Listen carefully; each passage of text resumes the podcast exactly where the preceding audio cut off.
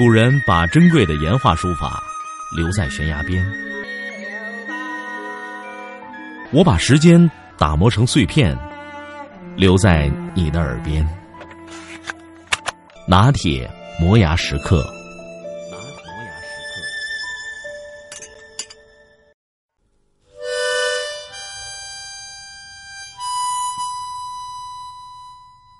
二零零六年秋到二零零七年春。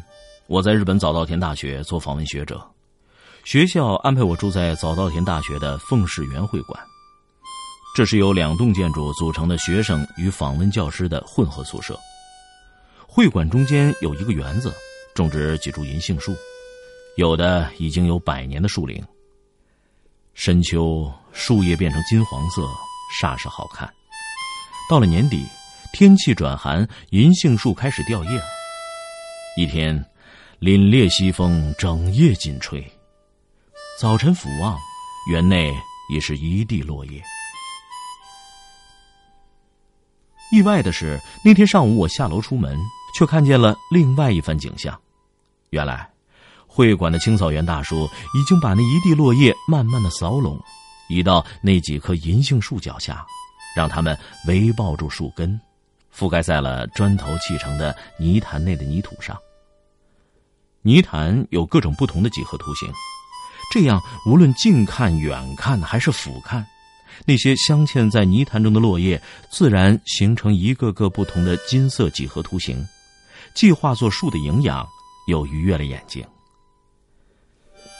看到这个景象，我心情为之一振，内心也不由得涌起一股感激。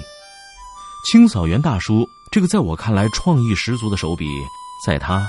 也许属于平常，但却让我倍感意外。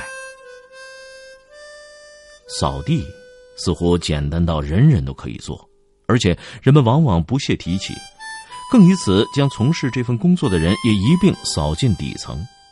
但就是这位清扫员大叔，却以主人的精神扫出了出人意料的美感与丰富的视觉效果。其实，如果不把美与工作、生活对立起来的话，事情似乎本应该如此。但恰恰是一些习惯性思维，先是把工作分成三六九等，再把人分成三六九等。这种思维在骨子里是把创造美的可能性只寄托在所谓上等人身上。因此，这位大叔的工作可以说是从根本上再次向我们提示美与工作、美与生活的关系。他就是在这么不经意间，以主动向美的心态，把发生在生活中的细节审美化、艺术化了。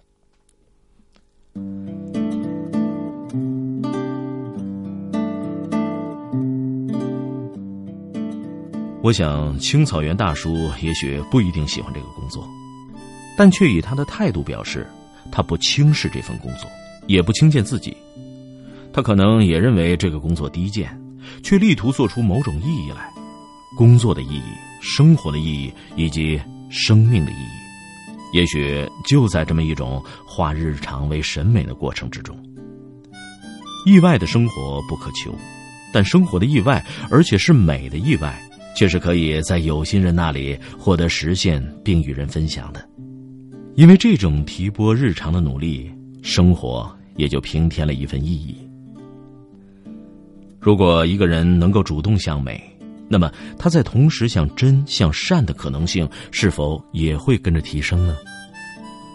如果一个社会中人人都能够主动向美，那么和谐二字也许根本不用经常提及。问题是我们需要什么样的教育与社会氛围，使得各个阶层的人都能够工作时不苟且、不势利、不奸猾、不愤怨，努力丰富工作的意义？让自己的心态，让环境变得更为美丽，就此也把自己的工作态度与人生意义传播出去。以这位青草原为例，如果可以把向美之心也纳入社会分层重要指数，那么许多身在上层的人士，并非就有资格安居上层。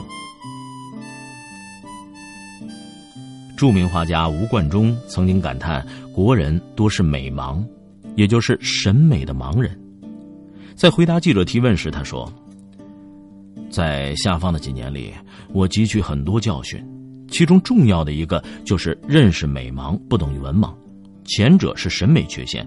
过去在农民院子写生，我拿幅并不好看的作品给他们看，他们会说：“嗯，画的像。”我再拿出一幅画的满意的作品给他们看，他们则说：“嗯，美。”从这里我知道，尽管他们没有文化，但他们不是美盲。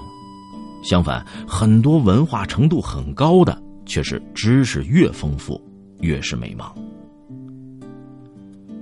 如果我们的美的扫盲教育能够有所作为，是不是可以令社会的整体气氛有所改良？当然，这个畅想是去文脉化的，谁都知道，而且相信，不能只扫美盲。